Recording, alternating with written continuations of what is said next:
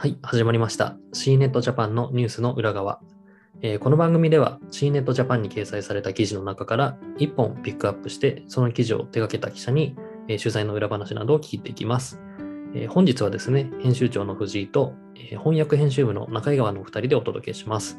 えー中井川さん、簡単に自己紹介をお願いします。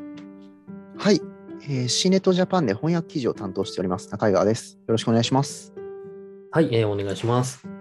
今回はですね、え中井川さんに担当してもらった記事をちょっと紹介してもらおうと思うんですが、えー Amazon が発表したロボットなどの家庭用デバイス、近未来 SF の生活はすぐそこという記事ですけれども、まずこちらどういう記事なのか教えていただけますでしょうか？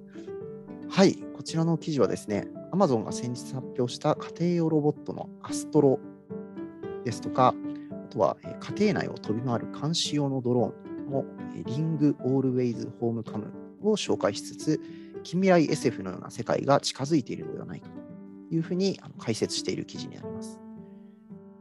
なるほど。こちらの記事は、あの、なんでしょうか、翻訳チーム的にというか、まあ、アメリカの文化みたいなところもですね、含めて、えー見た場合に、どういったポイントがこう、面白いと感じますか？そうですね。あのこのあの2つのロボットは2つとも監視カメラ機能がメインになっているんですけれども、これはまあ非常にあのアメリカのニーズに沿った機能かなというふうに思います。やっぱりあの日本に比べて治安のに対する不安ですとか、あとは、まあ、土地の広さですとか、そういう点で大きく違いますので、まあ、監視用ドローンですとか、監視用ロボットっていうのは非常にニーズが大きいのかなというふうに思います。なるほど。まあ、確かにその、日本でも、例えばそのビルの中の点検にドローンを使うみたいな事例とかは増えてきてるんですけど、ちょっとさすがにこう、家の中でドローン飛ばすとですね、多分日本の住宅事情を考えると、そんなに飛ばせるような広広い家に住める人ってどんぐらいいるんでしょうかみたいな話になると。まあその辺はやっぱりアメリカならではですよね。そうですね。なるほど。わかりました。あとは、まあそうですね。やっぱり日本だと、セコム入れてる人はいるけれど、うん、なかなかこう、泥棒がこう、日常的に侵入するみたいなことはなかなか考えにくいので、まあこの辺もやっぱり防犯意識の高いアメリカならではなのかなと思いますね。はい。そうですね。あの本当にあのおっしゃる通りで、このアストロなんかも見た目はちょっと犬っぽくて可愛いんですけれども、こう監視モードみたいなモードに入るとですね、こう首からアンテナがニュッとこう伸びてですね、カメラがこう高いところまで撮影して、こううろうろ家を歩き回るというところで、もう本当に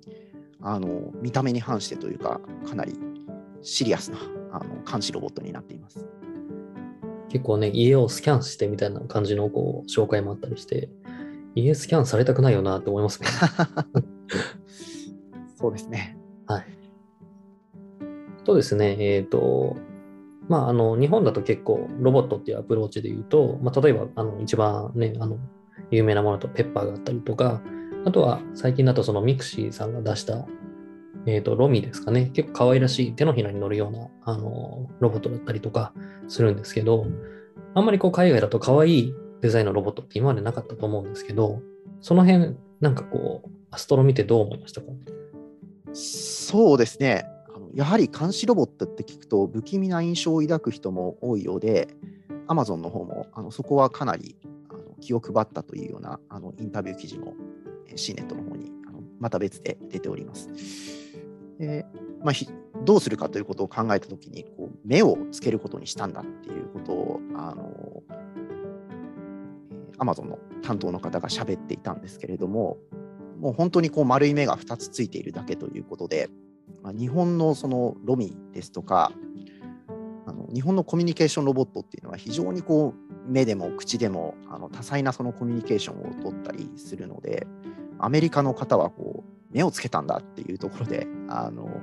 非常にそのイノベーションのようにあの言っておりましたので、やはりそのコミュニケーション技術というところでは、あの日本が一歩先を行っているのかなというふうに思います。そうですね。まあ、やっぱり、ベタですけど、鉄腕アトムやドラえもんで育ってきた我々とは、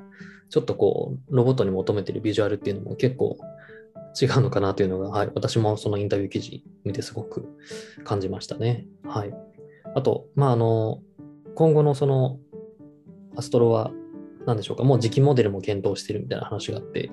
物をつかむようになるかもしれないみたいな、こう、はい、ところもあったので、そうすると、あの見た目でさらに手が生えてくるのかみたいな考えると、ちょっとね、はい、どういうビジュアルになるのか気になるところですよね。そうですね、もう本当にあの防犯目的というと、さらにこう手が生えてきて、もっと過激化すると、もしかしたらスタンガンなんか持っちゃったりすると、もう本当にあの記事の中でも、ジュラシック・パークですとか、あのマトリックスの世界だなんていうふうにあの言われているんですけれども、あのもう本当にどんどんアストロが進化していくとですね、ターミネーターみたいなロボになってですね、おい、お前、どこの誰だってスタンガンをこう突きつけてくるかもしれないので、ちょっと怖いような気もするんですけれども、そうですね。あでも、記事でも本当にその、ちょっとこうそういった SF 作品を引き合いに出しながら、なんか必ずしも、ね、いい未来じゃないというか、なんかディストピア感があるみたいな感じの書き方されてましたよね。そうですね、もう本当にあの、我々はやはり日本人ですから、ドラえもんがロボットは一番イメージしやすいかなと思うんですけども、いざこう家庭用ロボットが出てきたとなると、監視用ロボットだったっていうのはちょっとあの寂しい思いもして、またちょっとあの怖いような気もするところです。アマゾンの方もあの非常にそれは気を配ってですね、まあ、それもあってそのアストロに目をつけたんだっていうようなあの話もありました。なるほど。とまあちょっとその SF の話も出ましたけど、やっぱりこれはさすが海外の翻訳記事だなというのが、こう引き合いに出す作品がこうね、本当にマトリックスとかアイアンアイアンマンとか、レディープレイヤー1とか、こうもうザ・アメリカの SF 映画みたいなのをどんどん出してくるあたりが、やっぱり面白いですよね、読んでて。そうですね、もう本当にあの記者の方によっては趣味の世界に入ってしまってですね、非常にそのマニアックなあの映画ですとか、日本人が知らないようなあの映画を出してきてくれるあの記者の方もいるので、翻訳の時はあの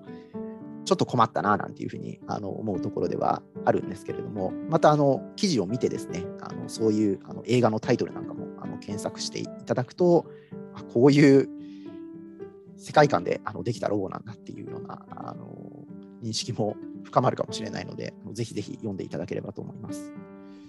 そうですね。ここはやっぱり翻訳ならではの面白さで、なかなか日本の記事でこう、製品解説の時に自分の趣味全開で好きな作品をガンガン入れて あんまりやらないんで、この辺がやっぱりこう、アメリカの 記者の人ならではの、こう、俺はこう思うみたいな感じが出てて、個人的にはすごくこう、好きなノリの部分ですね。はい。アメリカのあの記者の方は結構自由な方が多いので、あのそういう意味でもちょっと日本の記事とはまた違った面白さがあるかと思います。はい、ありがとうございます。えっ、ー、と、そうですね、今回はその、えっ、ー、と、SF の近未来が来ているっていうあの記事をですね、ベースにお話はしたんですが、先ほどちょっと中井川さんも言ったようにですね、えー、別途、その Amazon の担当者にちょっとロングインタビューという形で、え、どういった世界を描いているか、考えているかみたいな記事も出てますので、ぜひそちらもご覧いただければと思います。では、今日はこの辺にしたいと思います。え、中井川さん、ありがとうございました。ありがとうございました。